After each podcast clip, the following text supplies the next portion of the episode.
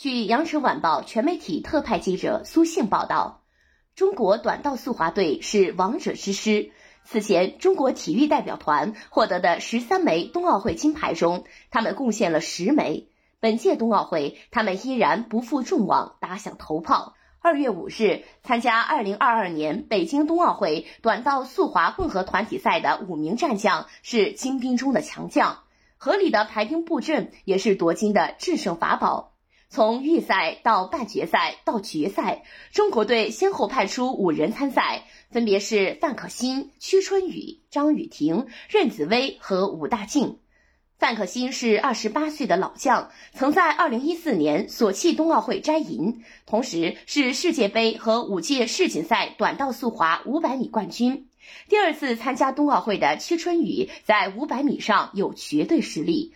此前，在奥运选拔赛第三站中获得积分第一，顺利入选中国短道速滑冬奥会名单。武大靖自不用说，平昌冬奥会中国代表团唯一一枚金牌的获得者，队伍里的老大哥，精神领袖。刚刚过去的一个赛季，武大靖在世界杯赛场并非一帆风顺，直到最后一站荷兰站才重新站上五百米最高领奖台。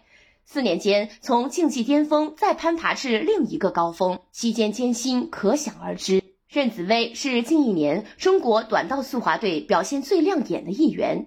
他在短道速滑五百米、一千米和一千五百米的世界杯积分均排进前五，三站世界杯比赛拿下四枚金牌，一直是混合团体接力的主力成员。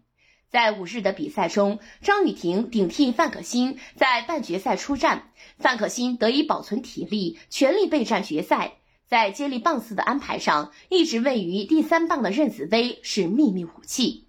由于混合接力涉及人数多，且存在男女交接棒的问题，因此棒次的安排特别有讲究。由于任子威具有起速能力强的特点。因此，安排在第三棒与女运动员交棒。任子威也坦言，自己最大的优势就是承上启下。其实，我们最大的优势就是女孩推我，我的起速能力非常强，突起速度很快，并且我推人也特别有力量。第三棒可以起到承上启下的作用，在推人和被推这一块，我就是万金油。感谢收听羊城晚报广东头条，我是主播姜丽。